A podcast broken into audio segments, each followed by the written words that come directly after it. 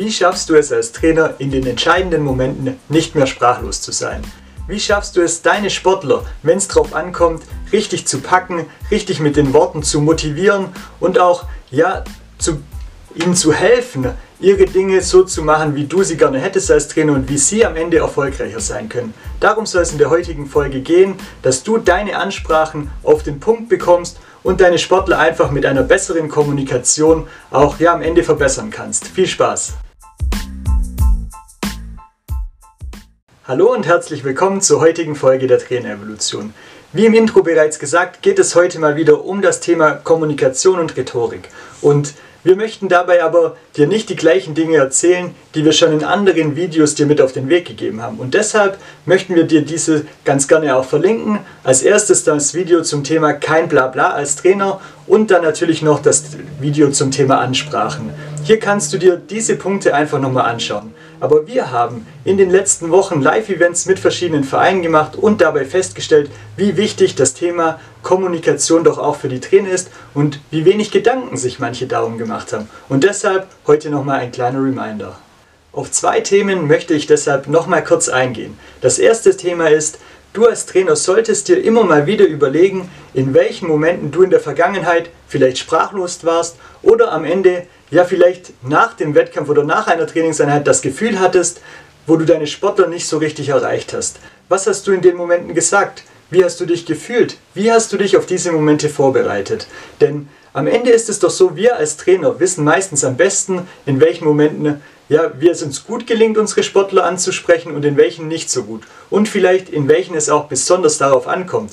Beispielsweise kommen wir aus dem Handballsport und hier sind es in fast allen Spielen dieselben Situationen, wo wir ins Grübeln geraten. Wir sind entweder ganz weit vorne, wir sind ganz weit hinten, vielleicht gelingt der Start nicht so, wie erhofft. Oder schon bei der Ansprache vor dem Wettkampf, ja, fallen uns nicht die richtigen Worte ein oder wir haben das Gefühl, ja, die Sportler sind nicht so richtig dabei und unsere Ansprache hat nicht so richtig gegriffen.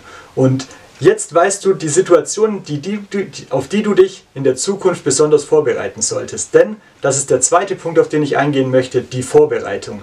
Die Vorbereitung ist extrem wichtig und auch das haben uns die Trainer in den Live-Events bestätigt, dass sie hier auf jeden Fall Nachholbedarf haben.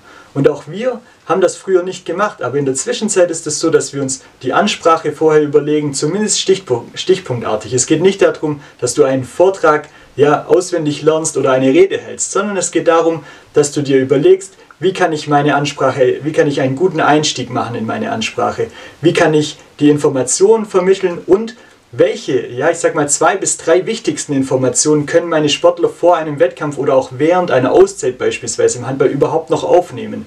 Denn auch hier, die Aufmerksamkeit unserer Sportler ist extrem begrenzt, also beschränke auch du dich als Trainer auf das Wesentliche.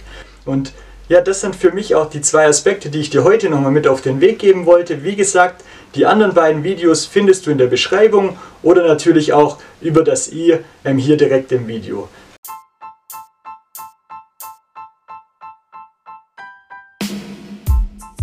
Wir hoffen, dass dir dieser kleine Denkanstoß hilft, jetzt dich auch auf die Zukunft vorzubereiten. Überle geh einfach nochmal in dich, überlege dir, ja, welche Situationen gibt es in deiner Sportart und wie kannst du dich auf die nächste Ansprache und auf die nächste vielleicht Auszeit oder ähnliches vorbereiten.